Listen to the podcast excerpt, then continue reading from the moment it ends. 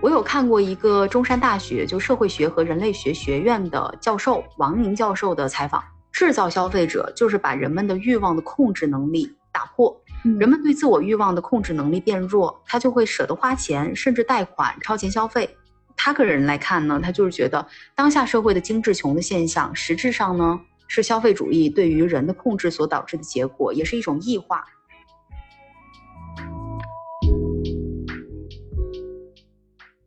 就就表示说你的消费行为不是完全出自于自愿自发的，而是被身边的环境或者是互联网那种市场营销塑造的那些消费理念裹挟，去产生的一些非自愿的消费行为。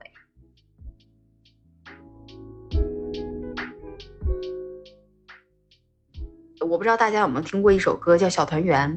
然后里面有一句歌词叫“在最坏的时候懂得吃，舍得穿，不会乱”。其实这句话理解应该理解的是，在坏的时候我们也要好好的生活嘛。你应该在你的能力范围内去生活。对，但是我觉得我当时是理解差了。我觉得在最坏的时候，甚至我觉得我的经济情况没有特别好的时候，我都应该要用最好的、吃最好的、穿最好的。就当时的理解变成了那样。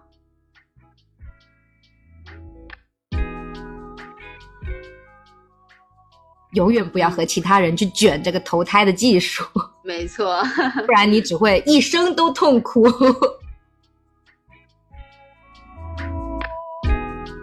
不管你穿上什么衣服，化上什么妆，你变得多瘦，或者你看上去多好看，你的生活都不会巨变，因为你本质上有一些你自己未能解决的一些心理问题，你先把这个东西给它处理掉了。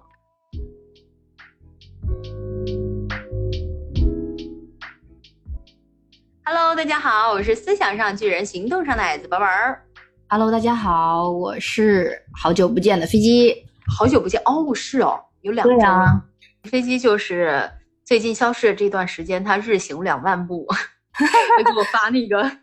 发那个 WeChat 的那个步行记录截图。我说这人是真能走啊，这人是真爱爬山呢，看到个山都要去爬一下子。你就数一数这一次爬了有没有五座山吗？其实那个山都不像不算是什么山了，就是什么小山丘吧，小丘陵。咱就是说，其实本身就不是那一种特别喜欢在室内窝太久的人，但是不知道为什么这半年啊，在搞在搞什么？这是一个 i 人应该说的话吗？这是，只要一到了户外，我就没有任何 i 人的气息。户外它就是那只蝴蝶。怎么说？我也是去旅游了嘛。那在在去旅游的过程中，其实很多时候你就会发现，哎，你很多东西都想买，对吧？因为我是空着半个行李箱去的，然后呢，我空着半个行李箱又回来了。飞机给我带了东西，嗯，好家伙，就是非要在节目中点出自己的不一样。嗯，是的呢，就是其实感觉在在玩的过程中，你你会就是遇到很多那很多景点嘛，那它底下肯定东西卖的又又贵，然后他会又告诉你说，哎，过了这个村就没这个店了，就是这个景点卖的东西是别的地方看不到的，这样子。实际上是这样吗？呃，实际上是的。啊，对，但是但是但是当时也是权衡了半天，还是没有买。你会觉得说，当时吧，你看到它的那一刻是很上头的，但是你要怎么去瞬间让自己冷静住呢？就是你转个头就直接出那个店。啊，我还以为你说转个头看一下自己的钱包呢。没有没有，就是你转个头直接出那个店，然后逛个五分钟左右再回来，你看你就下头了。你就说，嗯，也不过如此吧。需要一个就是和他隔绝掉的一个冷静期。这这是一个呃自制力不是很强的人的一种强制戒断法。可是我竟然觉得有点可惜，是怎么回事？完了，就是确实你后来就想一想，你你确实好像也不需要那些东西，然后。你也会在晚上回到酒店的时候想说，啊，如果我早上买的那些东西，我现在还会一样激动吗？那答案肯定是不会，因为没什么感觉。但也还好，就是确实有很多看到了很多平时自己不会看到的东西。但是你会发现说，哎，如果是在以前，你肯定就毫不犹豫的就买了。但是现在你会发现，哎，你居然下意识的在控制自己的购物欲望，然后你会在后续去反思说。啊，这些东西是你没钱了才不想买，还是说你就是真的嗯觉得它没有必要买？嗯 嗯，就是我以前可能可能买东西买的比较多一些哈，就是在年轻的时候，我每次说年轻的时候，我都要都要迟疑一下啊。就在那个尚未成熟之时，确实会买一些乱七八糟的东西。那肯定啊，那肯定啊，因为那个时候你的钱又不是自己的钱。对，所以你刚刚说的，哎，在思考说自己是因为穷，还是因为就是真的觉得没必要才买？我觉得我可能刚开始啊，嗯，就是我应该是毕业以后吧，我才开始就没有那么大手大脚去买东西了。那我觉得前期可能就是因为 穷吧，但是到后期慢慢的。就是这生活水平稍微上去了，发现自己也不怎么买了，就是这怎么说啊，就是一个过程吧。嗯嗯嗯嗯，可以这么说吧。你就是因为我们今天想要去讨论的话题，就是说我们有没有被消费主义绑架嘛？我觉得到了这个年纪再去回看的话，是不是有点早？但是因为因为这个年纪很妙啊，就是我们女性会被消费主义绑架，在前期肯定是一些漂亮衣服、包包、鞋子。到了后期呢，那估计就是一堆的医美项目。但是我们 卡在的这个年纪是在于说啊，我们开始建立了自己的一个基本的消费观，然后我们已经有了自己的风格，也就相对固定嘛，不会被一些快时尚随便的就吸引，然后也暂时还不需要很多很贵的医美项目。所以我们卡在这个年龄段去说这个事情，就显得我们好像有点站着说话不腰疼。就是这句话，要是在三十五岁的时候说，你有没有被消费主义绑架？然后你再看看你明天要做的超声炮，明天要做的水光针。哦，那可能感觉确实不一样了呢。对，有没有 get 到我的点？那其实讲到医美这个东西，我觉得，哎，你你知道我的那个脸颊右边是有斑的吧？你知道吧？我眼角旁边。啊，我知道。我那个斑啊，要是在素颜的时候，它是很明显的，对吧？但我不会觉得它不好看呢。但是我以前就是会经常有，尤其是男同胞啊，以前学校同学啊，会有男生问说：“哎，你眼睛这旁边是什么？”我当时我就很想回他：“你看不出来这是斑吗？这是什么？这是一个很愚蠢的问题。这是这是我画的眼线，你何必来问呢？这是我今天出门的时候特地画的，漂亮吗？”但是我当时就是会有点在意嘛，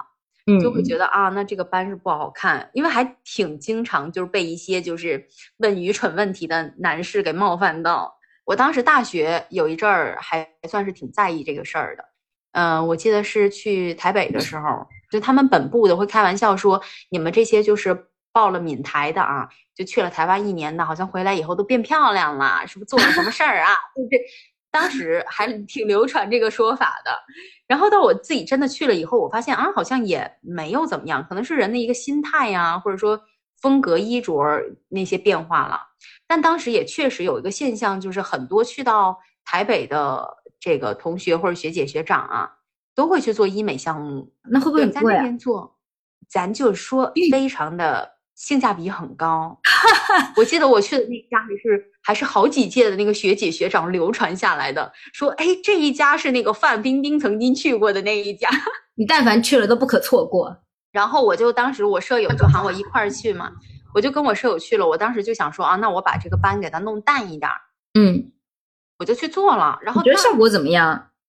效果挺好的，就确实是淡了。可是呢，我不是大学回来了以后。就去去台里了嘛？去台里，你经常有时候跑外景什么的。对，晚上又给它晒回来了，就是又变成了那种深黑色。嗯，就是说你做完了，它不是一簇。我我当然不知道说要做好几次。对，这个东西可能是医美机构的一些营销手段，就是他他会告诉你说这个东西它不是立竿见影的，可能这是真的啊，有就是。这这也许百分之五十是有这个理由在的，是有这个原因在的。但是还有一些情况，就是他希望你在这边达成长久的消费嘛。但是他其实有一句话说的其实挺真的，就是说咱给你搞到了这个样子呢，你就不要再出去随便霍霍了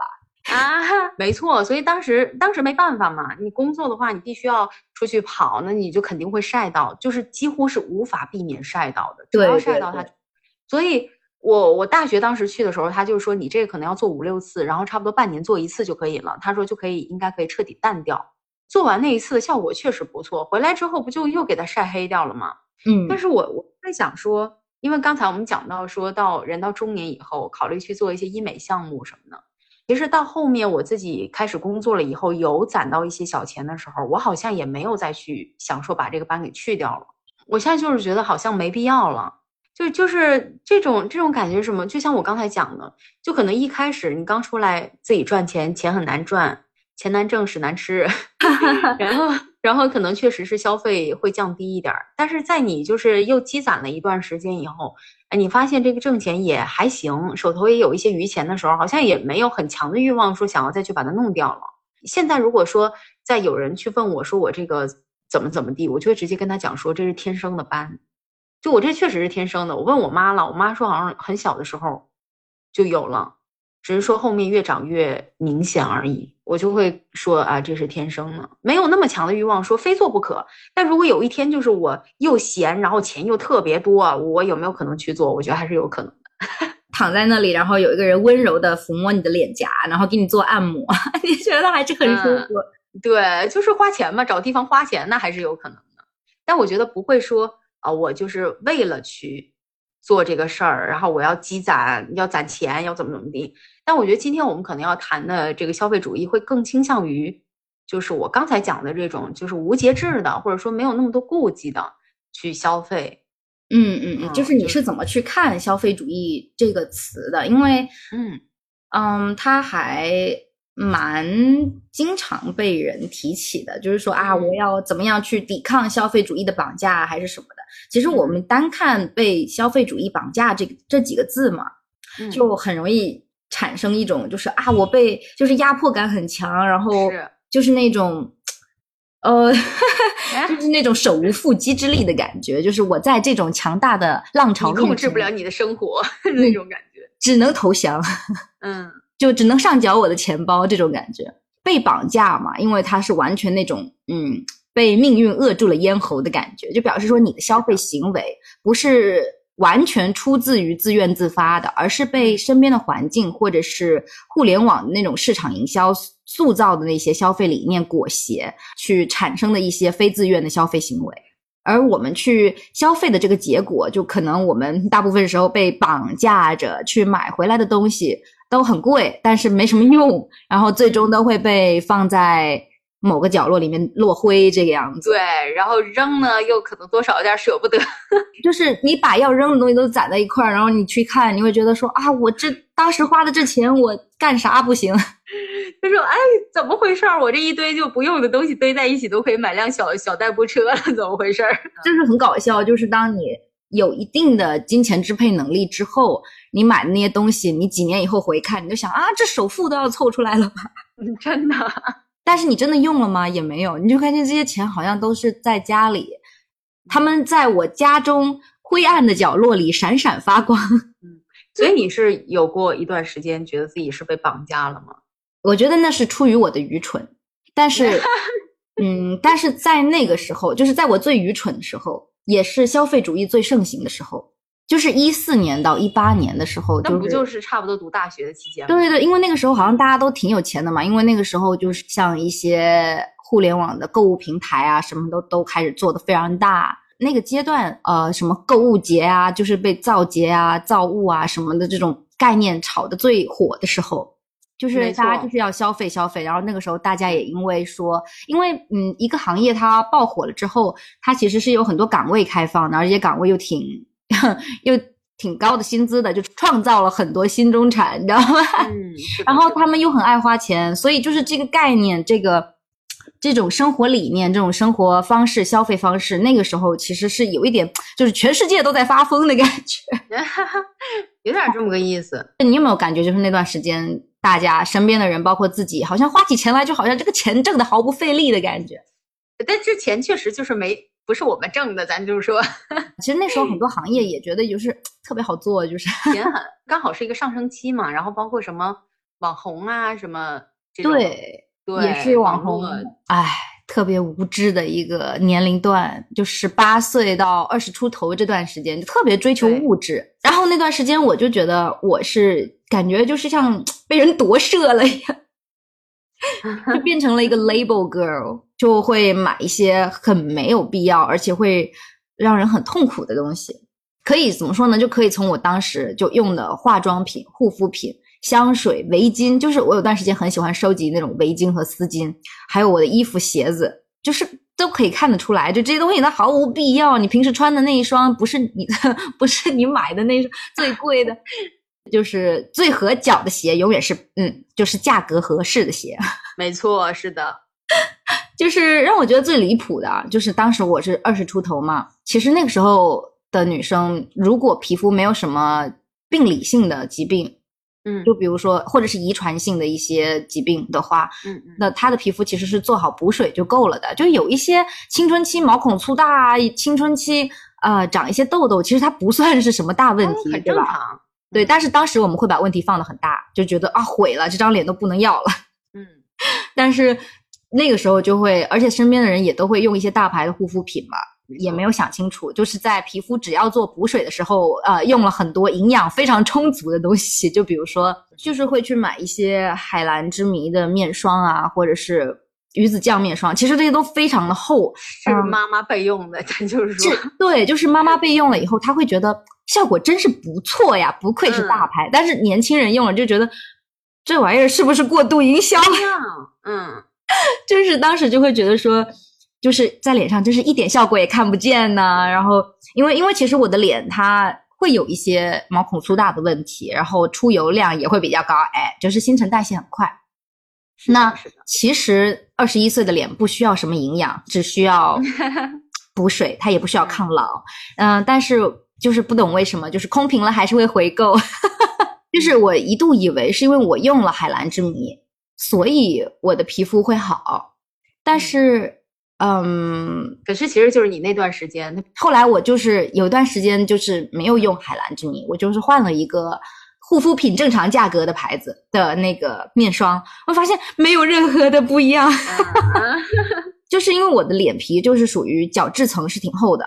它我我嗯不容易长，我不容易说长个什么大痘或者是过敏发炎，嗯就不会对新的东西还要适应什么的，不对，我马上就适应了，我一分钟就能适应，就变成说啊、所有东西用在我脸上都是一样的。曾经一度也觉得海蓝之谜呢，它是根本穿不透我的厚脸皮的，更别说吸收什么的。然后又特别特别特别的花钱，就是你这个钱省下来，你干啥不行啊？你把这个钱省下来，你都可以去哪个地方再玩一圈了。就是啊，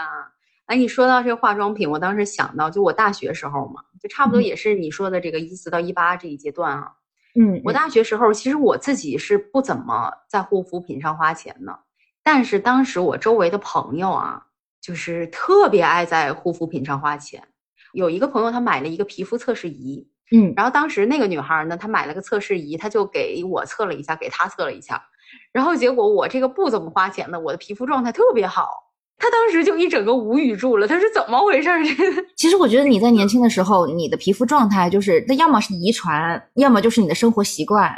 要不就是你的营养，对吧？我大学的时候怎么样？我大学的时候是虽然就是什么脱发什么的，没什么营养。对，但是我那个是属于什么？是早睡早起的那种。我还做瑜伽，还健身锻炼。我早上那种六七点还会爬起来煮八宝粥，你知道吧？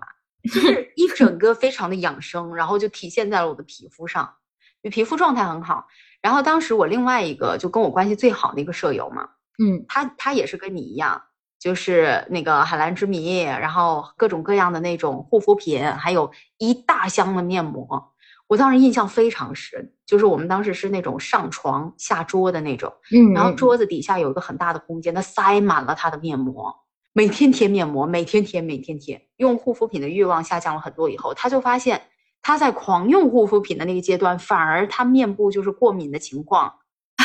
出现的更加的频繁。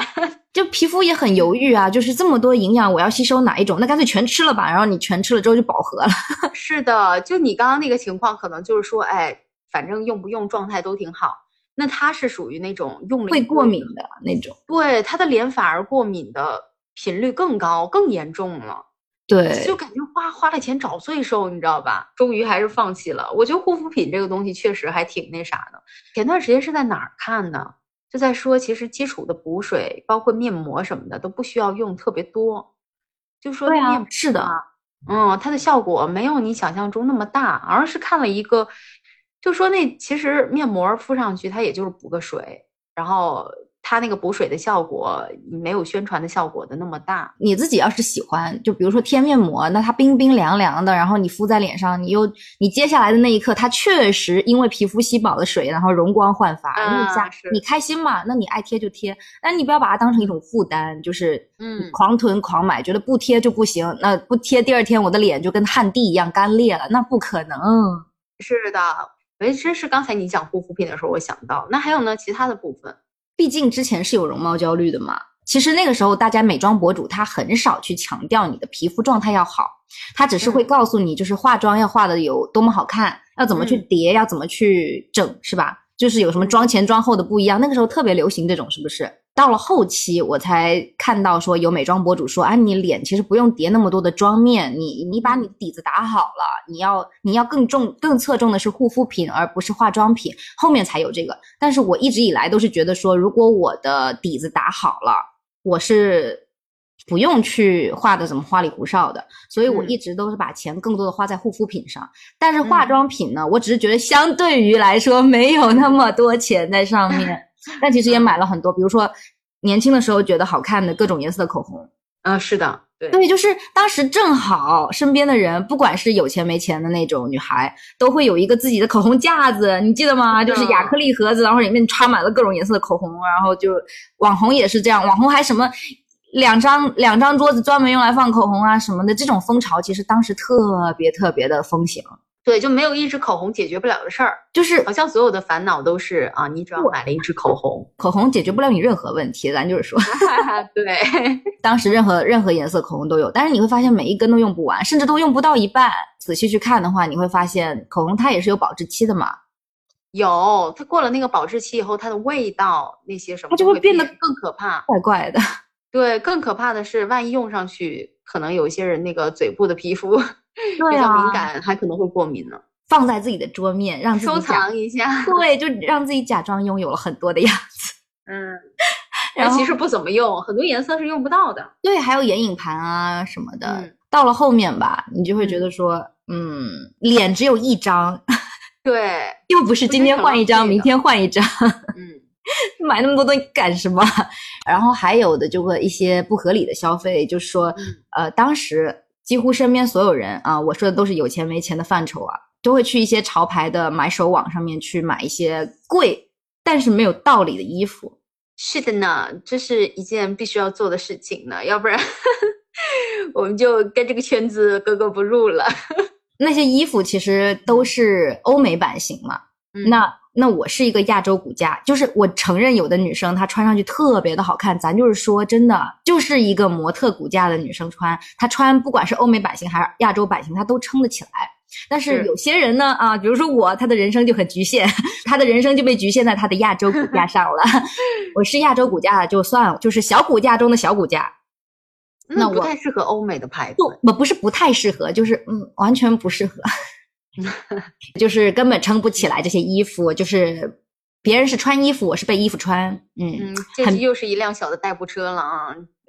很别扭，而且买回来就是，嗯你在试的时候，你会陷入一种绝望，就是你会发现自己的丑陋，因为它穿在你身上就不美，那那不美的，当时别人美，然后你不美，你可能心里就会对，就会觉得说原来我这么难看啊，就会更难受。就买回来就花钱找罪受，然后鞋子也是，就很多鞋子它就是很多好看的鞋子，什么小羊皮啊，什么什么什么东西，什么外翻皮啊什么的，都是欧美码。然后我不仅脚小，我还是个瘦脚，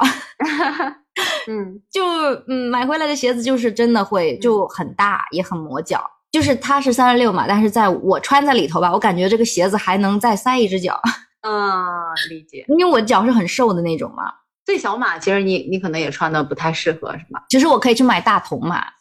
对你应该买童装，但是我有试过去买过大童码的鞋，但它的那个整个制作，它又跟成人码又又有差别，它有一些细微的差别，就你穿上去才知道，你看上去嗯是都是一样的。所以我其实也会很避免去买大童码的鞋，买回来的成人码的最小码还是会让我觉得有一点空。理解。嗯，对，就是会磨脚，磨到就是真的就是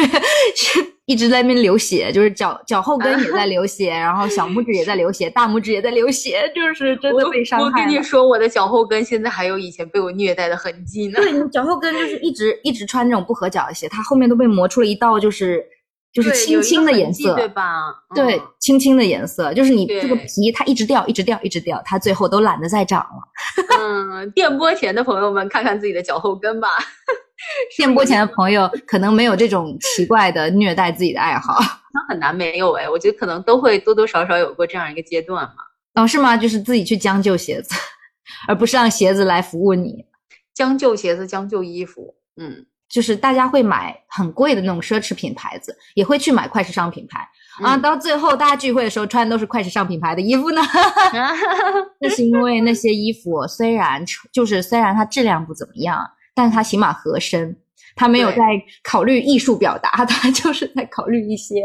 呃，你穿出去呃挥霍一次的作用，对，或者是一些很舒服的，就是比如说棉的卫衣啊什么的，那些都不贵啊，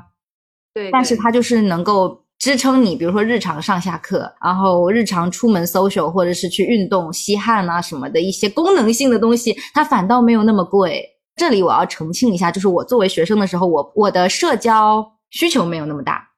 所以其实呃不用买那么多贵的衣服去给我所谓的撑场子，就是当时真的是魔怔了，就是被夺舍了，咱就是说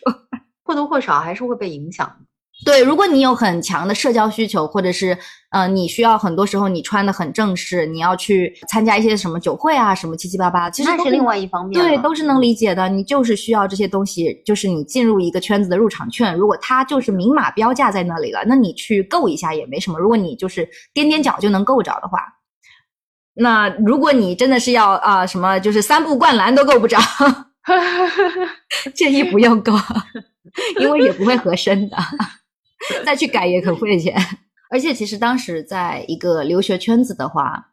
嗯，真的很容易被消费主义绑架。当然，就是身边很多人是因为家境殷实啊，怎么消费都不会被绑架。对，可能对他来讲，那就是快捷时尚品牌。对，就是他用买快快时尚品牌的那种心态去去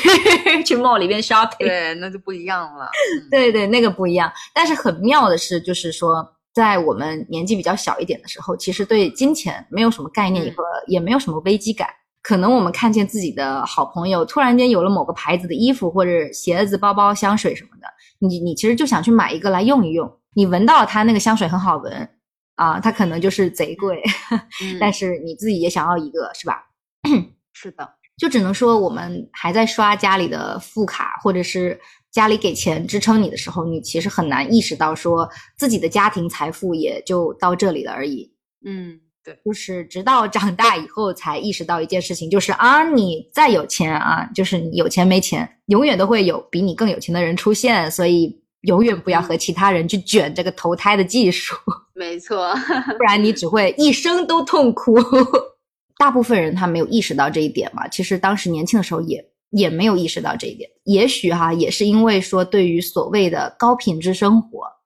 和所谓的上流圈子没有祛魅，会觉得说市场营销还有就是互联网所营造出来的这些东西，你就是真的很想要去达到，而且你不知道自己的家底到底是怎么样，可能以为你自己的家底是能达到的，对，然后就会给父母造成很大的负担，但你自己而不自知啊。但是我们今天也没有讨论这么深。就以我自己的角度来说呢，就是虽然说我承认一个事实，就是大部分人能去留学，家里就算不是大富大贵，那其实也是有点积累，对吧？嗯。但是父母再努力，也无法给到就是我们这些普通家庭的孩子，就是那种富人家庭的孩子那种生活品质和生活费。呃，朋友的圈子里边认识啊，就是认识的人，就是真的会有。一开始过去的时候，就大家还是保持一个正常的青少年的消费水平的朋友啊，那他们到了后面进入了一些圈子，然后他们就开始会和身边比较富裕的朋友去借钱去买牌子的衣服、鞋子、包包什么的，然后就各种还不上钱嘛。为了还钱，他们可能会在吃的上面苛待自己，就是可能住的不是那么好，或者是嗯吃的就是随便应付，但是他一定会把这个钱省下来去就还他的朋友买奢侈品的钱，或者是省下来去买奢侈品。嗯嗯，也不说奢侈品吧，其实当时不只是奢侈品贵，当时的潮牌，所谓的潮牌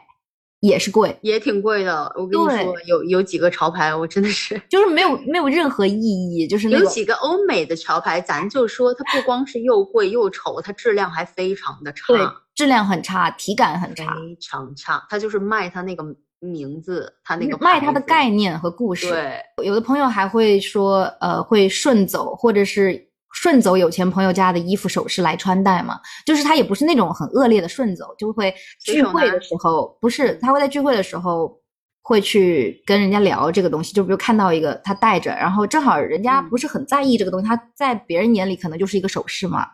然后他就会说啊，你这个很好看，我能戴一戴吗？然后就带过来，带过来了，完了以后，可能聚会之后，他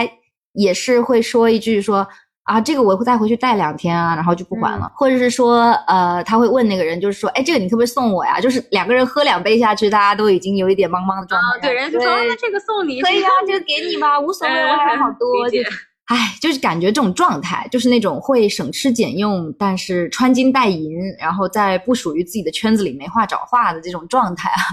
会让我觉得真的蛮悲伤的。好辛苦啊，听着。就呃，对，会让我觉得说读书已经很累了。那个时候，因为我的人生座右铭嘛，当时的座右铭啊，就是那种关你屁事，关我屁事。嗯就是我知道这些事情，但是我也不会去讲太多，呃，完全不讲，就是听到了，嗯，对。而且当时我有自己的心魔啊，就比如说我也会去买很多不适合的、不适合自己的牌子的东西，所以啊、嗯虽然说我这个强度没有这么高啊，就是沾了一下水，也不代表完全没沾到，所以我也无法对他人指指点点。呃，我情况可能跟你差不多，就是你刚刚形容的那种站一下那种感觉，我懂。对，对我觉得，嗯，我觉得可能会更早，就是我自己有意识到，就是被消费主义绑架的那个情况会来得更早一些，可能在中学的时候吧，就是我的中学跟跟我一起玩比较好的人，大家不知道为什么都会流传的这样的一种穿运动鞋的鄙视链，因为大家只能穿校服嘛，头发嗯。也就大差不差那样啊，除了我这个现眼包，鞋基本上就是说得穿阿迪或者耐克，然后穿 AJ 就更好了。如果穿布鞋的话，就是甚至会被嘲笑。啊，就是当时我自己就是交往的比较密切的那些朋友们啊，嗯，就会觉得说啊，穿布鞋很土，怎么怎么地。那我记得我们在小学的时候，那都是穿布鞋的嘛，对吧？嗯？然后我当时也没有想说啊，要穿什么耐克、阿迪、AJ 什么的。但是我发现我中学真的是买了很多耐克、阿迪、AJ。但我是因为真的喜欢吗？我真的是喜欢不起来，尤其是 AJ 嘛，他那个帮那么高，那穿上去是真不好看，尤其是对我这种小腿粗型的人来讲。就是其实听众朋友们，我从来都不觉得这个人小腿粗，但他爱这么说就这么说吧，嗯 嗯，因为和我比起来，他的小腿算什么？你可拉倒吧啊！总之就是那个鞋会让我觉得非常的不适合我，我反而觉得穿布鞋啊，或者穿其他的那种类型还挺好的。可是当时就是会觉得啊，不可以穿。我们那种校服嘛，哎，大家都是一个城市啊，虽然读的高中不一样，但是我们那种类型的校服，穿布鞋是最好看的啊，最青春、最漂亮的。对，你要知道，当时我们的校服配上 AJ，它是一个非常违和的。就是校服也宽宽的，然后 AJ 也穿大穿起来又空空的，对，对，你整个人就会显得高高的。哎，哎不想评价了，说说不上协调，根本不协调。然后，但是当时大家就那么穿，然后你也跟着那么穿，所以我发现我中学很多的零花钱都是花在买鞋上，因为大部分时候都穿校服嘛，那大嗯家就是穿、穿鞋，你会发现玩在一块儿的，就基本上玩在一块儿的，他们就是穿一样的鞋，一个品牌。在体育课的时候，真的会有就是仔细的看一下自己身边小姐妹有什么鞋嘛。就是那时候流行什么贝壳头是吧？阿迪的那个贝壳头，是的，阿迪的贝壳头，还有 那时候我们、嗯我们都穿着贝壳头，怎样是要组一个足球队吗？是的，你就会发现那些穿 AJ 的，他们就是玩在一块儿，然后穿耐克的可能玩在一块儿，然后穿贝壳头的玩在一块儿，然后穿布鞋的玩在一块儿，还有穿那种小皮鞋的，小皮鞋，有小皮鞋配校服裤，小皮鞋的，有啊，好潮啊！就就是嗯，所以咱就说，嗯，大家就是当时中学的时候已经会有这种情况了。但但你要知道那会儿啊，中学啊，一双 AJ 两三千块钱也是有的，一双 AJ 上千块，耐克、阿迪普通的款子也要大几百。那时候的钱还是钱，对，然后而且你还会在意说什么啊？那我是不是一周全穿一样的鞋？我是不是得间歇性的换不一样的鞋？就得花非常多的钱，这就很尴尬。以前去找爸妈要买鞋的钱的时候，都会往高了要，你要跟大家穿的一样啊。所以我觉得被消费主义捆绑，最早在我身上，在我个人经历来看，就是中学的时期。嗯我觉得从中学的时候，必须要去穿上那双非常不适合你的上千块的鞋开始，就是它可能受不到了影是响。不适合你，而是你觉得说，就是这个审美它不是在你的审美范围内的，就是你可能就是喜欢我根本不喜相对欢相对便宜一点的鞋，因为你觉得更和校服这个就是更更搭搭嘛，对，更好看。但是你被驱动着去买一些你觉得跟校服不搭的鞋，没错，还有呢，就是颜色，颜色也要跟别人不一样。然后你那鞋绿色、亮绿色、亮黄色，就是走的就是一个现眼猫的路线。然后大家都这样，所以你就觉得啊，那我也得这样。当时是肯定就是有这样的一个心，而且因为大家其实都穿耐克、阿迪，就比如说我，我是不会再去选经典款了，我就会想，到我要选那些偏僻的颜色，或者甚至选一些限量版。那你嗯说这不就又要花更多的钱？而且说句实话，那还不如就穿那个白色、黑色的经典款，看起来还合适一点儿。于是当时我后来回顾了一下我的鞋架，那些五颜六色的鞋，基本上是你出了学校以后没法再穿了。嗯。那颜色实在是太离谱了，咱就说你又想跟别人穿一个牌子，然后又想要跟别人不一样，然后到大学，到大学其实也不像中学，因为中学的话，大家的那个环境都很接近，像我们大学就是两三个女生一起玩儿这样，但中学对他进入了一个自由交友的状态。嗯，所以到大学的时候，好像没有以前中学那么严重的被绑架的感觉，但是也有。就一方面，我在大学我还是个现眼包，哈哈哈哈，我还是希望与众不同。然后，于是当时就走向了一个很奇怪的方向，就是总是买一些奇奇怪怪的东西，比如说蒂芙尼蓝色的那种包包和鞋子，金色头的运动鞋，还有什么法式的睡袍外套，还有长得很像奶奶穿的衣服，就是会经常买这些。大学走的是一个博主路线。没错，大学就是看着博主穿什么，你就想要啊，那我也想要穿那一样的。但实际上，它里面虽然不能说都是名牌儿，但是都贵。博主卖的东西或者博主推荐的东西，那他们收钱，你呢？你花钱。是真的贵啊，咱就说。而且当时我的个性签名是什么？嗯，我的个性签名是，我不知道大家有没有听过一首歌叫《小团圆》粤语版的，王菀之唱的。然后里面有一句歌词叫“在最坏的时候懂得吃，舍得穿，不会乱”。嗯嗯嗯，其实这句话理解应该理解的是，在坏的时候我们也要好好的生活嘛，对吧？对，你情绪低落啊或者怎么样，你也要好好的去生活。但是我觉得这是属于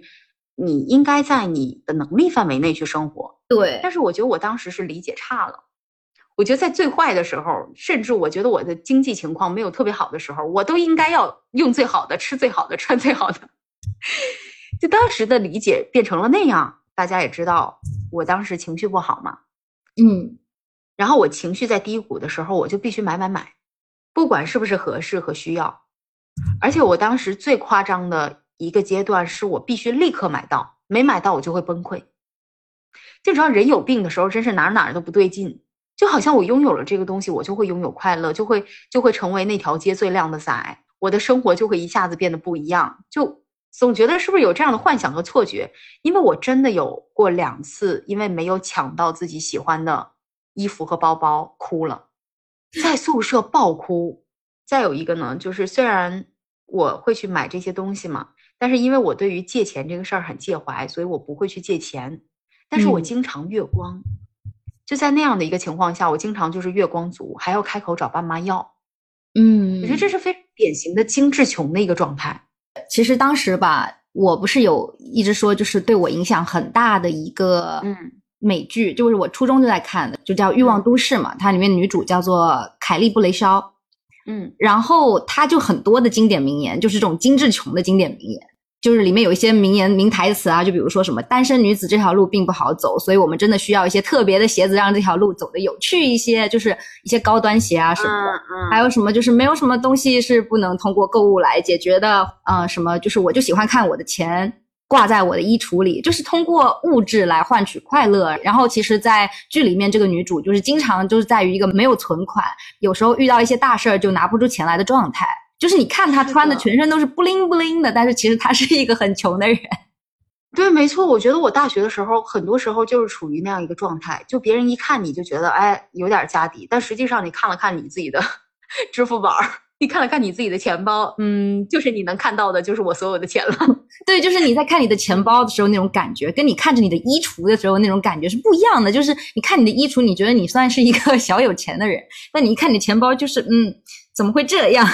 就是陷入了一个买买买、一个过度消费的一个状态。虽然我们都有自己的小圈子，但是好像大家普遍都是在这样一个状态当中，甚至有更严重的。就比如说我大学的时候有个关系不错的女孩儿，我有一次因为一件事儿跟我那个朋友就是有点不愉快了，嗯因为他当时欠着我钱嘛，欠了几千块钱嘛，他还买了一块新表，啊，他我不还你当时就特别，不高兴。他是怎么买的一块新表？在负债的情况下，就是借钱买了新表，然后而且他自己家境其实是不错的，也就干嘛要借钱？他每个月他父母给他挺多钱呢，不够花呀。他的那个穿着是几万几万的呀，他的那消费是上万的呀，根本不够花。你大学生的话，你你这就我觉得挺夸张的啊。然后包括甚至现在，我们现在讲说大学，但是甚至现在，就是我前不久还听我朋友讲，嗯他的同事欠了几十万，欠了别人几十万，但但是他同事浑身名牌。我以前的一个也是嗯关系不错的朋友，他的一个朋友啊，找他借了十万，然后他那个朋友呢自己开着很好的跑车，但是就是不还他的钱。但凡跑车卖了，但凡跑车卖了，你随便都能还，对吧？其实我觉得也不用说跑车卖了这么夸张，就是衣服里面挑几件二手卖出去，您的那个包包里头挑几样，那是不是就能还上了？就是一个都不能少啊，都得给我带进坟墓里去。对，就是全都得给我堆身上，就这些东西就是我的社会阶级层次的一个象征，还是怎么样？咱也有些不懂，你知道吧？我觉得虽然当时我是进入了一个我如果没有买到东西，我就会不开心的一个状态，但我觉得我我的那个消费层次属于我的承受范围之内啊，我最多就是月光，但我不至于再去拿别人的钱，对，拿别人的钱再去买更多更多，根本赚不到的。对对对对对，那个我我其实能理解，就是我能够忍受我的账户变到只有两位数或者是零，但是我不能 接受我的账户前面有个杠就是负数。所以我觉得被消费主义绑架，这个算是非常常见的事儿吧。超级常见啊，因为嗯这个东西它其涉及的面太复杂了，比如说呃同级竞争啊，就是什么 peer pressure 嘛，或者是说你想要去证明自己，你想要进入某个圈子，你想要有归属感，你需要一个入场券，你需要一些安全感，你需要去证明你自己已经通过你的努力，已经奋斗到了一个什么样的状态了，这些都是理由，这些都是你去疯狂消费的理由。我不能否认啊，是因为现在其实经济情况不像以前那么好了。是的，不会像我们刚才说的那段，就是一四到一八，甚至到二零年左右那段时间，大家都好像口袋里有花不完的钱这种消费状态。特别是疫情过后嘛，大家好像都非常的节制，都开始克制自己，然后开始反思了，嗯是不是？是的，对，就它它是有尽头的，但是在疯狂的时候，你会觉得没有尽头；你沉浸在那个狂欢里头的时候，你会觉得没有尽头。其实主要是当时我觉得没有什么进入圈子的欲望，但是我仍会去买一些很贵的东西。你说是不在意别人的看法吗？不可能，肯定是在意别人的看法。你希望传达出一种别人看到你很高级、很时髦的，对，就别人看到你，对，就是虽然不认识你这个人，但起码第一印象对你来说就是这个人过得还不错。是的，是的。所以当时一方面，我觉得肯定有很大的原因是我在意其他人的看法，然后还有呢，就是我觉得很大程度上也有来源于自己内心的一种空虚感。每个人情况不一样嘛，或多或少都会有一些不同的因素。但是对我来讲，我觉得内在空虚感这是一个还蛮重要的点。就是当时我确实是赋予外物很大的意义，我我能理解你。其实嗯就是当时吧，我记得我到了大三左右，其实我就不大不大会在自己以前疯狂消费的领域消费了。嗯然后那个时候我会发现，就是因为学校它会在自己的一个网站上卖一些学校周边嘛，嗯，然后这些周边都很便宜，就比如说五十刀会有一件那种什么嗯卫衣啊什么的，然后上面大大的印着学校 logo 啊什么的嘛，就什么颜色都有。然后我就会买好几件，我觉得那种穿真的可以穿一年，而且我穿在我身上就特别合适，嗯就是特别合适。谁看到不说一句青春洋溢呢？就是那种衣服你，你就买了好多件，然后你就发现，就是以前花了大价钱却不适合你的衣服，都在衣柜里再也没有拿出来过。嗯是的，然后你就会觉得说，啊，就这个时候，如果有人在因为我不穿那些衣服而不接纳我的话，好像也没有什么关系。嗯没错，就是在内心深处还是有一个地方哈，特别的苦涩，就会想说啊，难道我只适合穿这些便宜货吗？嗯，话也不是这么说啊，就是就是那些贵的东西，你知道你不会再穿了，但是你也不会把它们丢掉，在那个时候。就你还是天天穿着那些就是很便宜但很舒适又很适合你的衣服，但是那些贵东西还在衣柜里，他们好像证明了一些东西，就是证明说我是有这些东西的人啊，我只是穿着嗯这些东西而已。是的。现在的话，我自己觉得我就是像我们之前聊的，就是都市土狗啊，就每天就是穿的类型风格也差不多了，很稳定了，然后也不怎么追求时髦，也无所谓自己是不是很特别，就整个整个风格就是以舒适为主了嘛。其实我觉得这是一个很棒的一个转变。对，我觉得这是一个很舒服的状态，就至少我现在我觉得特别喜欢。那像什么护肤品、化妆品这种，我本来其实也不太不太在这上面花钱，但我现在就是基本不怎么更新了。而而且呢，我自己现在衣柜、鞋柜真的经常穿的也就那么点儿东西，尤其是我的鞋，嗯我跟飞机出了这么多次门，我好像都穿的是洞洞鞋吧。洞洞鞋几乎可以说是陪伴我四季了，就冬天冷点再加双袜子，就一双拖鞋走天下了那种。我不能接受，但是 OK 吧，尊重祝福。嗯 我真的很爱洞洞鞋，就没有洞洞鞋会死。然后就这是自己现在目前的状态，我觉得就是不会买很贵的东西，在外貌方面很少花钱，就觉得自己好像够吃够喝，能活就可以了，也不会让自己被一些外貌的东西给卷卷到了啊。就整体来讲，物欲是非常低的。然后就算是买东西，也都会买性价比高的、用的久的，就所谓的那些经典款，就我以前绝对不买的经典款。更年轻的时候、幼稚的时候，绝对不买经典款了，老想要赶时髦啊。那现在就是基本上都买经典款。就像之前飞机讲过的，我的手机壳都包浆了，我很多东西都不爱换，就觉得好像没有换的必要，那就不换了。那我觉得我现在基本上就是遵循着一个非常极简的一个生活原则。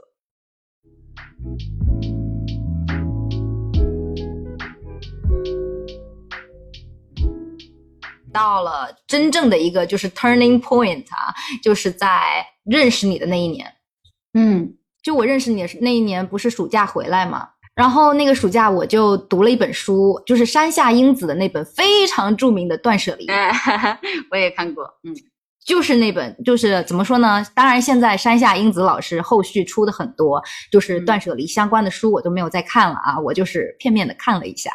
他后面的书就是也是断舍离，但是他会比如说延伸啊到思维上，就工作上，然后就是行为上的一些断舍离。嗯就比如说你应该断舍离丈夫啊，什么七七八八的那种，嗯就是很有争议的理论。断舍离丈夫，对，就这有一本书叫做《你真正该断舍离的应该是丈夫》，就是这些都很有争议嘛。就但是当时他出的第一本就是最热销的，就是《断舍离》这本书是受众面最大的，引起大家最多模仿的一本书。那当时大概在一七一八年吧，这个是就这个他的对他的这个极简主义的生活方式啊，包括思考方式啊，就是真的打到了很多年轻人。包括不只是国内啊，然后就是包括欧美啊这种中产阶层的消费者，其实都有打到。然后其实大部分读者呢，去读这本书之后，都在考虑说怎么扔扔扔扔扔，对吧？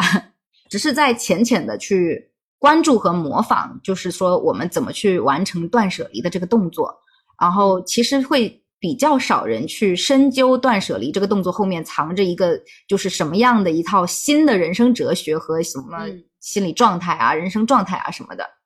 那当时买到这本书不是很快就看完了嘛？嗯就就是这个东西太新了，然后我就被深深的吸引了。就大三开学就回到了自己的公寓，我就开始扔，就大一大二买的那些东西就开始扔，嗯就是把我的衣橱啊、鞋柜啊，然后呃护肤品、化妆品，甚至就是就是化妆品，包括口红、眼影什么的，我就都嗯清理了。然后当时整个清理起来就是那种你知道有这种特别大的垃圾袋吧，黑色的那种，到我胸口这么高的那种垃圾袋，整整四个大垃圾袋都满的。然后我当时是真的没有想到，我小小的房间里能清出这么多的废物。嗯就我当时还能清楚的记得，我在清理房间的时候，就有一丝愧疚的感觉。对，有些东西买回来根本没用，但那些东西也不便宜。如果当时能够不买这些东西，都可以去做别的更多更有意义的事情了。是的，就可以省下很多钱了。所以说这个转折点，我觉得有一点终身难忘。我还拍了一张我的房间，就是在断舍离之后焕然一新的照片，嗯特别的整洁干净。而且最妙的是，我在清理完这些东西之后，我就继续生活了。我会发现，我再回头看，我会发现，我扔掉了那四大袋的东西之后，生活完全不受影响，那肯定不受影响，因为那些都是不用的。完完全全嗯不受影响。对，不会说丢掉了哪一件突然间想穿的衣服，没有，没有，就是没有，就是留下来的每一件衣服都完美的适配了任何一个场合。就是我的社交场合其实也比较单一，哈哈，但是够，对吧？就够用，还是有裙有有一些一两件小裙子，然后然后一两件平时穿去上课的衣服，就特别够。我就觉得很搞笑，就是之前就是和。和一堆在就把房间堆得满满的垃圾生活在一起，清理完了之后，你会觉得啊，我租的这个房间原来这么大呀！啊，很舒畅。我其实很了解这种感觉，因为我我很爱清理东西，间歇性一个阶段就会想要把所有东西给它清掉的。像我的衣柜、我的鞋柜，其实也已经是收拾过后的。就当时的话，呃，就像你讲的，断舍嗯离这个概念，可能真的很这风靡。本书我是什么时候什么时候看的，我也我忘记了。但是我在也估计也是大学那会儿，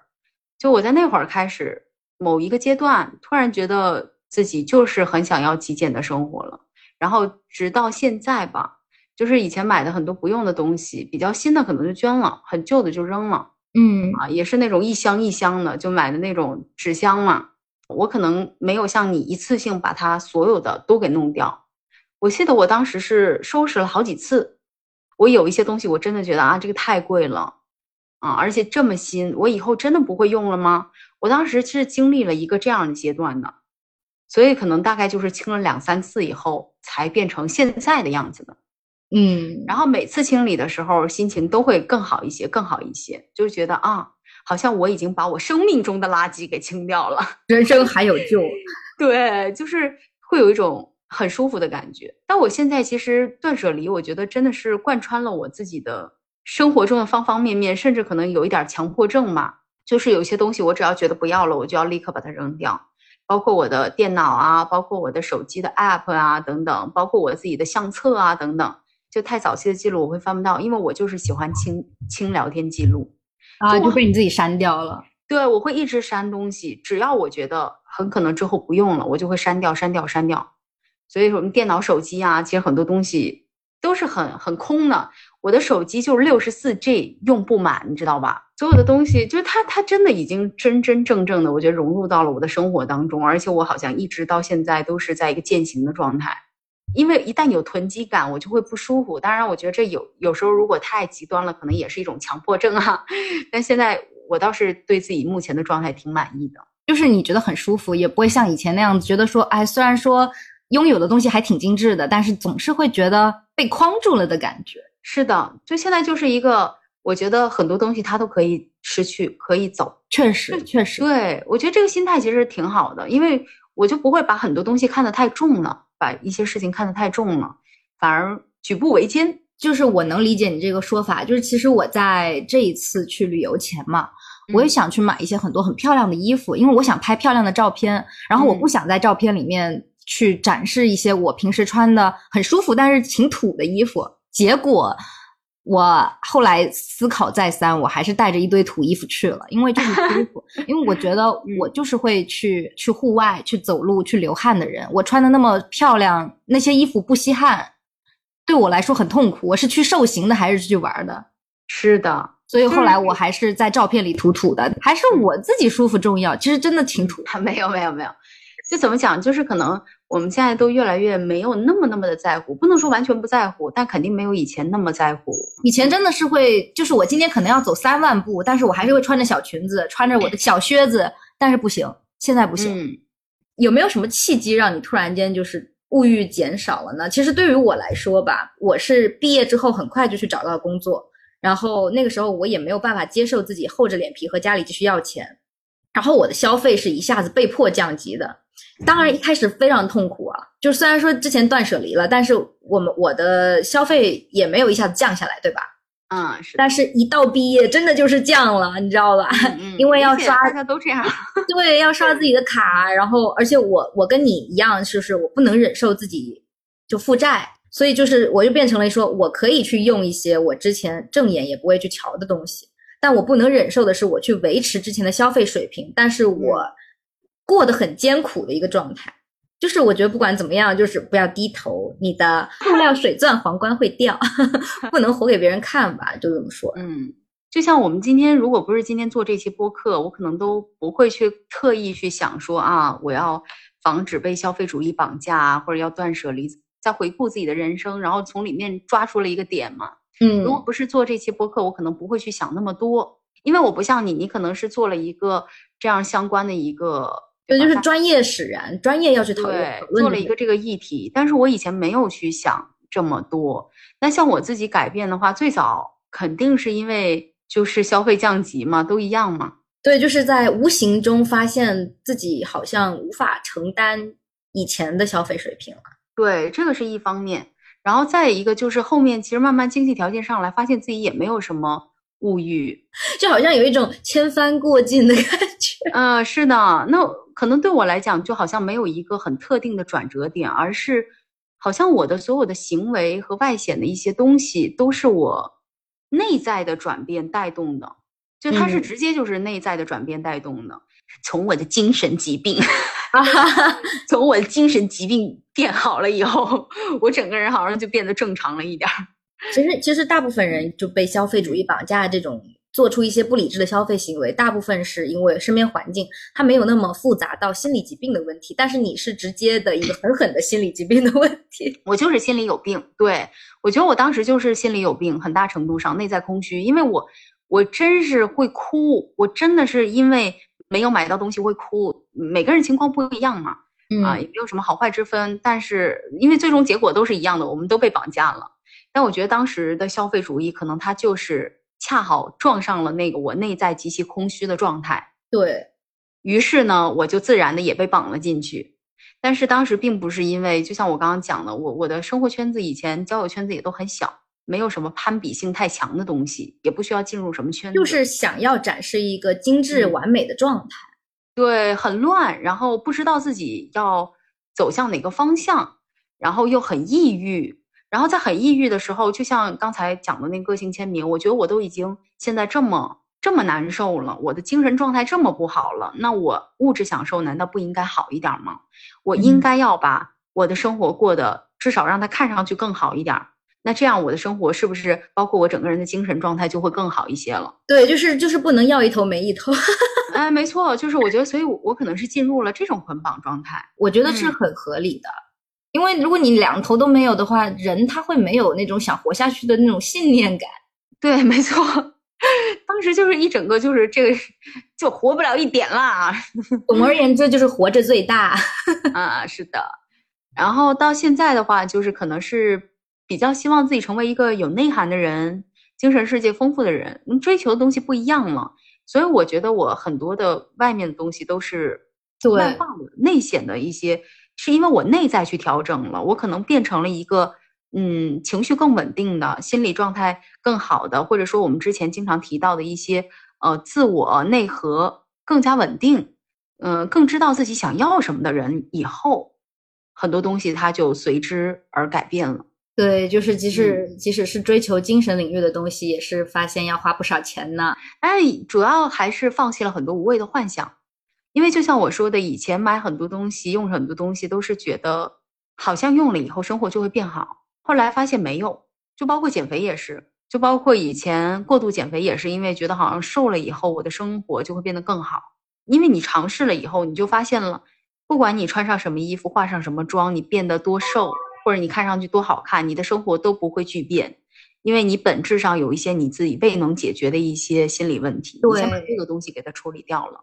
对，从幻想当中走出来了，你真正的发现了你要什么了，那我觉得很多东西就慢慢好起来了，就不那么容易被裹挟了。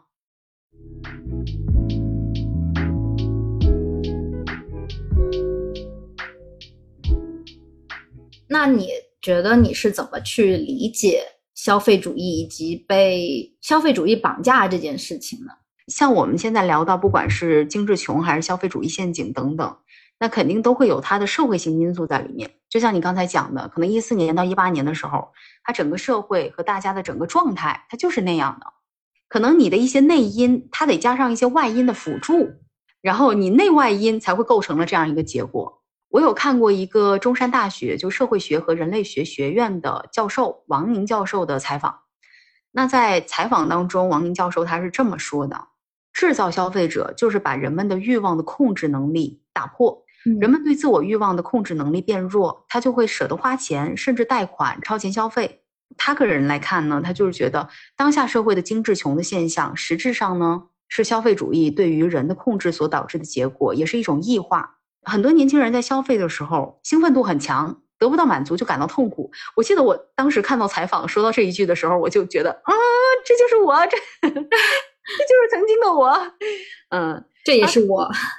但是他们中的一些人会觉得生活没有意义，一旦满足又会导致连锁的反应，其他项目就没钱了，没钱交房租，只能拖欠。精致穷一方面呢是倡导消费主义的商家希望。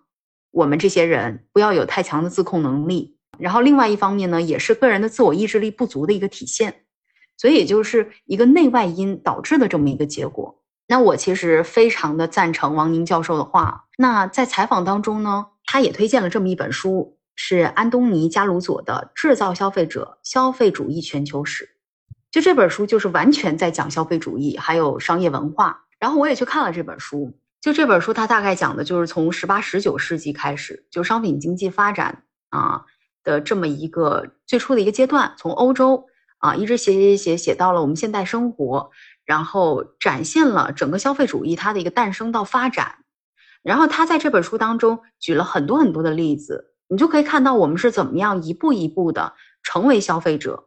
就是包括被消费主义裹挟的这个背后的一些历史的缘由，这些我们都是能看到的。我觉得里面提到的一些点蛮有意思的，我也觉得挺有共鸣的啊。就因为我自己现在个人，我对于很多广告是有抵触心理的。就之前播客，咱们在讲哪一期播客来着？好像有提过那个例子，就说那个童装嘛，最开始是白色的，然后从二战开始，大规模的商业营销开始，就经销商们他们抓住了人们对性别的这种认同心理，把它转成了营销的策略，而且他们也发现，如果我们把这个商品分为男女用品，它的销量就会增大。我记得当时分享这个例子，也是想说我们的穿着啊，会受到这个大众传媒的影响，会受到市场营销它制定的商业战略的影响，喜好审美都会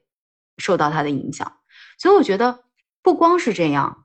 嗯，更主要的是在这个过程当中，它还在制造所谓的需求。其实很多商家他构造了一些伪概念以后。我们就好像在这个过程当中，我们就需要了一些东西，但这个创造也是一种对伪需求啊，甚至让商品，我们现在可以看到很多商品广告，它直接挂钩的就是你的品味、你的品质生活、你的人生意义。就像我们刚刚提到那个口红的事儿，也是这样的，对吧？好像一根口红就能解决掉很多问题，然后包括阶级标签，甚至于更大的到你的人生意义等等。呃，这本书当中有几段话。我也特别想在这儿跟大家分享一下，要将一个想法强加到人的头脑当中，并不一定让人们理解和掌握它，只需要你充分的重复信息，然后让这个信息融入到人们周围的环境，便能够实现其扎根的目的。成功的广告公司可以操纵人类的动机和欲望，甚至让公众对他们不了解也不想买的商品产生欲望。看似人们选择商品，商品给人带来愉悦，但实际上呢，这一切都服从着一种集体的社会逻辑。人们并不是因为真正的内在需求而消费，他们是被符号牵着鼻子走。就这其实就很像那句老话：假话讲了一百遍，它就变成真的了。就这样洗脑嘛，就是说这句话的人够多，你反而会觉得说啊，我不说这句话是不是我的错？呃，对，就像是因为现在我们自媒体在发展嘛，其实很多。博主，你会发现有时候他们发布的内容已经不再是他们个人的一些东西，包括广告也是。他可能同一个商品的广告，他想了一个，我们从商品广告的视角来看，你会觉得这个广告做的真好，因为它直击人心。这个广告的商家呢，又邀请了好多博主去帮他做这个宣传，于是这个东西在你心里，它就变得非常重要了。就像为什么我们现在提到化妆品，就会想想到说女生一定要有不一样颜色的口红。啊，那我觉得这也是在这个过程当中慢慢被建立起来的嘛。提到了关于做自己和成为理想中的自己，追求与众不同和当下反主流的一些观点，他是这么写的：新时代的一些理想女性呢，她们想要好好装扮自己，她们得到的与其说是自由，不如说是象征性的自由。她觉得现在这种反主流的文化体制下，反而会进一步的刺激生产，就是人们反对这种墨守成规的一个心态，其实更加的适合资本累积。大家如果说对这个观点有不一样的看法，也可以在评论区发表一下你的看法。我挺赞成的，因为你现在时代在发展之后，每个人他都会有自己的自我了。越是这样，你越分众化，你更多的消费产品，它越能够在不同的区间去发展，它更加的刺激了消费。在之前有分享过那本书叫做《世界尽头咖啡馆》嘛，它里面那期播客我有提到过，就是它故事中其中一个角色叫安妮。然后安妮她本身其实也是一位在广告行业比较有名气的高管，所以说在她的自述里面，她就会讲很多，就是关于广告是如何去操纵人心，去达到她想要的一个目的的。那本身就是你作为商家的话，你也是希望你的消费者就是垮垮消费，那所以他去做这些东西呢，就是其实很正常。但是难难就难在于消费者本身他无法正确的，或者是说。有一个良好的筛选机制去过滤掉这些洗脑的内容。是的，然后有的时候其实作为人吧，就是大家现在社会压力也很大，那那有时候你买一些东西，你并不是说你追求什么，而是你想奖励自己。嗯，就你其实也很想爱自己，就是但是我们人其实很难以达到一个状态，就在年轻的时候就达到一个知道如何。终极的爱自己的状态，嗯，对，所以会用物质来去补偿自己嘛。特别是如果小的时候爸妈不怎么给你买东西，不愿意去迎合你的需求的话，那你到了长大，你就会想把自己当成小孩再养一次，是不是？就会买一大堆自己以前得不到的东西，那也其实也很正常。这个故事中，安妮她其实也就是通过奖励自己这个借口来去疯狂消费，然后消费完发现自己更空虚了，就是而且还觉得很迷茫。那因为来到了那个咖啡厅之后，就是开始思考说如何用，就是如何去真正面对自己内心想要的什么东西，嗯，而而不是说买一堆物质，我自己的内心就能丰富，就这样子，就是房子房子是满满的，但是内心是空空的那种感觉，嗯，是，就我们一直在强调说，其实我们很多的概念，很多东西都是商家，都是资本，都是市场，都是广告，对吧？通过广告传输给我们的。那。所以说他也会讲讲一些，就是比如说很多乍一听啊，我们很多人都会觉得啊，那不就是这些道理吗？我懂啊。但是仔细一想，就觉得说 我们就是在做这些事儿啊，就是这些傻事儿都全做了，但道理你全懂啊，是吧？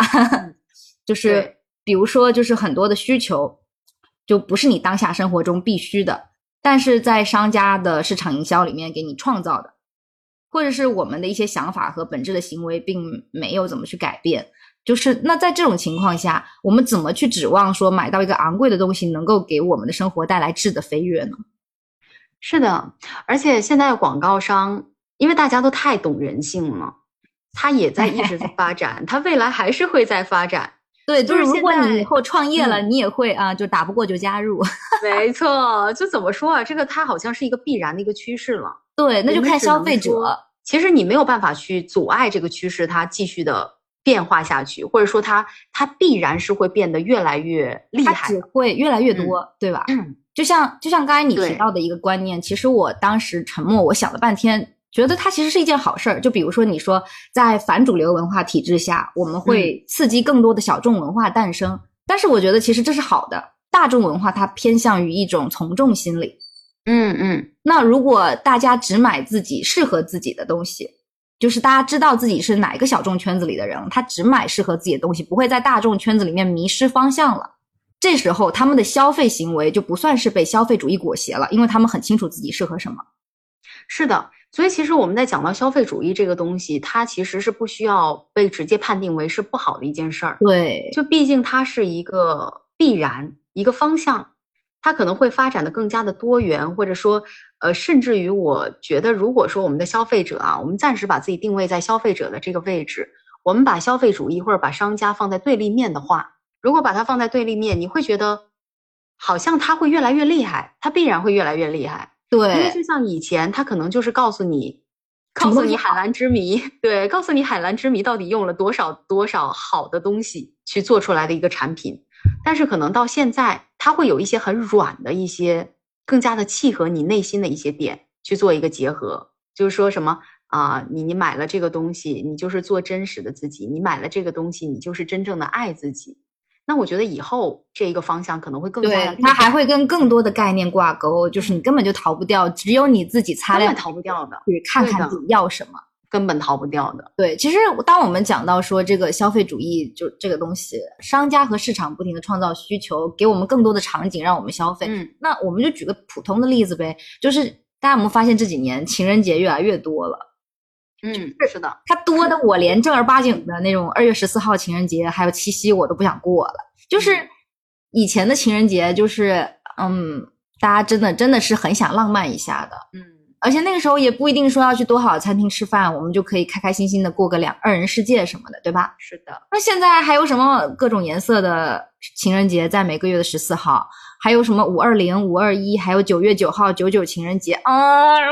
不明白，你懂吧？但是能理解，就大家都想要生活中再多一点惊喜，多一点爱，多一点粉红色泡泡，这没有什么好，对吧？没有什么好说的。但是如果这个时候，都会通过攀比啊，或者说，比如说我对象在这个时候有没有给我买花，有没有给我发红包，来证明我有没有被爱。我的对象有没有跟我出去野性消费一下，就是告诉我自己，同时也告诉别人他有多爱我。嗯，那就是甚至啊，有些人打光棍也逃不掉的，就是打光棍的时候，商家会告诉你，一个人也要好好过节，要不要买点这个那个啥呢？所以我觉得还有一件很恐怖的事情，是在这样的一个环境下，我们收到了这么多的信息。我们是否还能确定，就是我的自我，或者我认为属于我的一些概念和理解，它真正是我的，对，真正是适合我的，是我想要的，就是我认为爱的方式，嗯，啊，这个这个爱的方式，它到底是不是我基于自己可能过去的经历和现在的一个诉求等等综合起来的一个判断？对，或者是你你你到底清不清楚你的对象爱不爱你？就是如果你很明白他爱你。那你还会为你们的爱情明码标价吗？就是你要给我发多少钱的红包，你才算爱我？你知道他爱你啊？对你还会给我，就是说你必须给我买什么东西吗？就是我觉得这个这个也是挺妙。咱们俩的爱情的体现，就是在被创造出来的节日啊，去给别人送温暖，去给别人送钱。嗯，对，我们是什么大菩萨？是什么泥菩萨自己都渡不了江，还要去还要去渡别人？而且现在还有一个陷阱吧，叫做穷人陷阱。我相信很多人都听过这个陷阱啊。呃，这个概念就是说，就是很多人已经通过自己的努力，那那现在比如说大家毕业以后很优秀的人进个大厂啊，或者是就是自己去做一个轻创业啊什么的，轻资产创业啊什么，都可以把自己送到一个差不多中产阶层的人的那个地步吧。但是，就算大家在金钱上、物物质上变得充裕了之后，还是会感受到一种困境。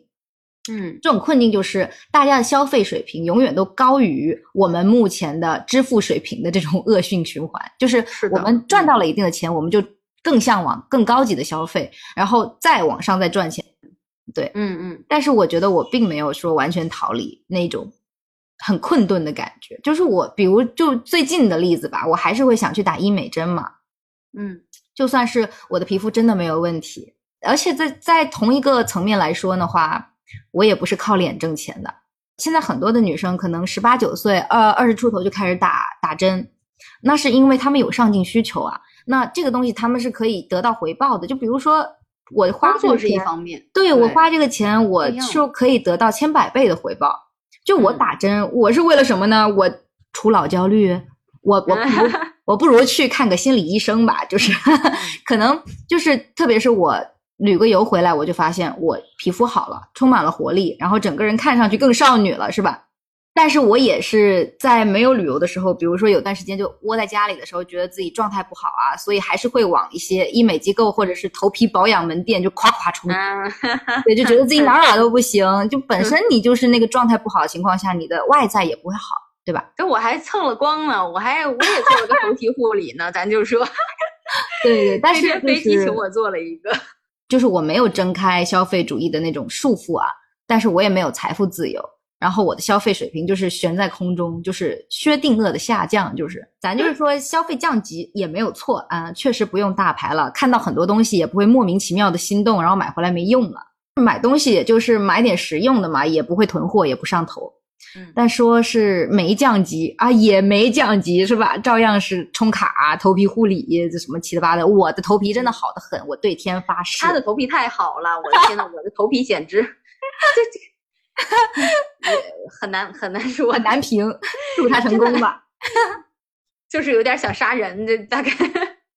对对对，所以现在我要停止充钱了。所以其实这期播客对我来说意义重大。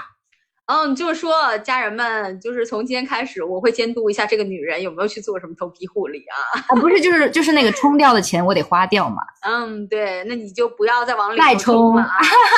也没有钱了吧？还有几次啊？嗯，还有很多次。救命！救命！就谁也谁懂啊？那么粗、那么黝黑的头发，那么多的发量，他到底要为什么去做头皮护理？我也是整不明白。可能是因为香吧。所以其实总的来讲，我们今天在讲这个消费主义吧，不管是去聊这个消费主义它的缘由啊等等，其实本质上还是想说，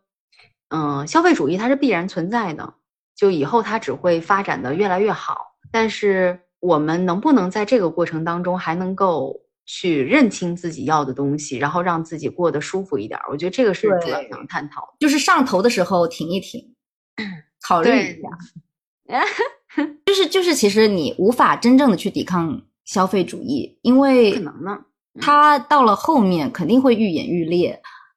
它那会变得更加，就是商家他永远有办法让你觉得你需要这个东西。而且你总是会对某一些东西有执念、有需求，你你会对某些东西很痴迷，人会有自己的偏爱，就是特别想买某一些东西，对这才成为这才是人，对吧？人就是有偏爱，人就是想要去做一些控制之外的事情。但我觉得飞机刚才那个方法就很好，就是说我先远离这个东西，我先出去外面溜达五分钟回来，我再考虑我要不要买。对，如果那时候你还想买那真的就是没有人逼你，你就你就是你就是想买，就是买。但是对，但是淘宝真的是一个很恐怖的东西，就真的是有那个研究啊，我有看嗯过有研究说，人们在刷淘宝或者在用一些就这网上的这个购物软件的时候，人的自制力就是会差很多。对对，逛这些东西，在用这些 app 的时候，你你的钱它就是数字而已。嗯啊，我觉得特别有趣，就是我去的我去旅游的地方还是用现金嘛。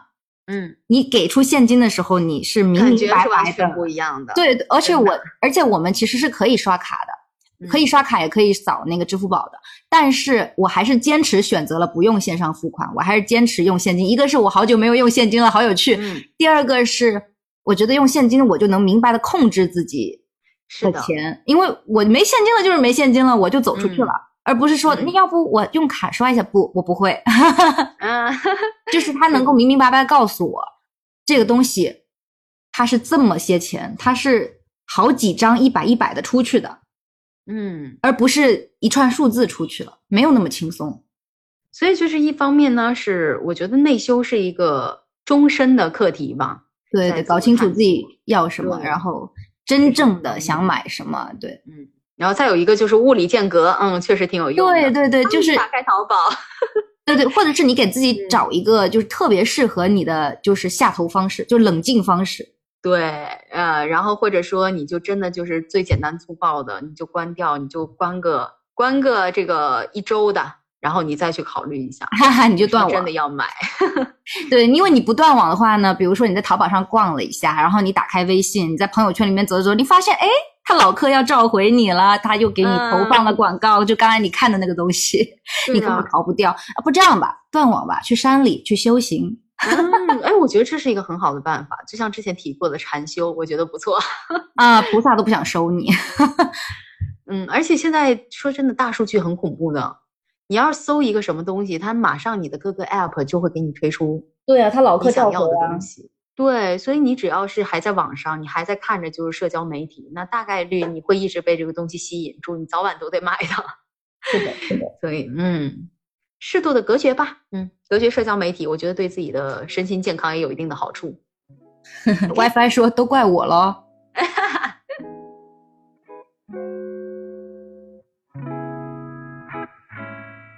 这一期就聊到这儿啦，我是宝宝，我是飞机。如果关于这个话题你有什么想聊的，欢迎在评论区跟我们分享，不要忘记点赞、收藏和关注哦。我们下次再见，拜拜，拜拜。